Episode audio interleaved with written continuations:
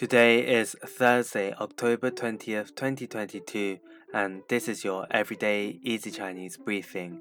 大家好，我是林老师, and in under 5 minutes every weekday, you'll learn a new word and how to use this word correctly in phrases and sentences. Today's word of the day is 醒,醒, which means awake. Let's practice by making different words phrases and sentences with 醒. The first word is 叫醒,叫醒, which means to wake. Let's look at each character of this word. 叫 means to call and 醒 means to wake. A way of using it in the sentence is 八点钟叫醒我行吗？八点钟叫醒我行吗 ？can you wake me up at 8 o'clock, please?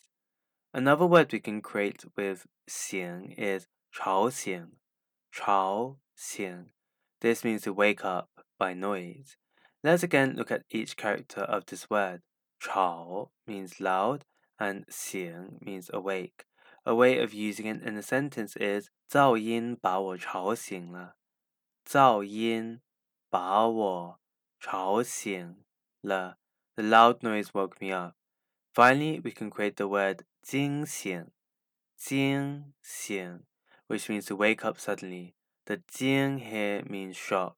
A way of using it in a sentence is 我从噩梦中惊醒。我从噩梦中惊醒。I woke up from a nightmare. Today we looked at the word 醒, which means awake, and we created other words using it.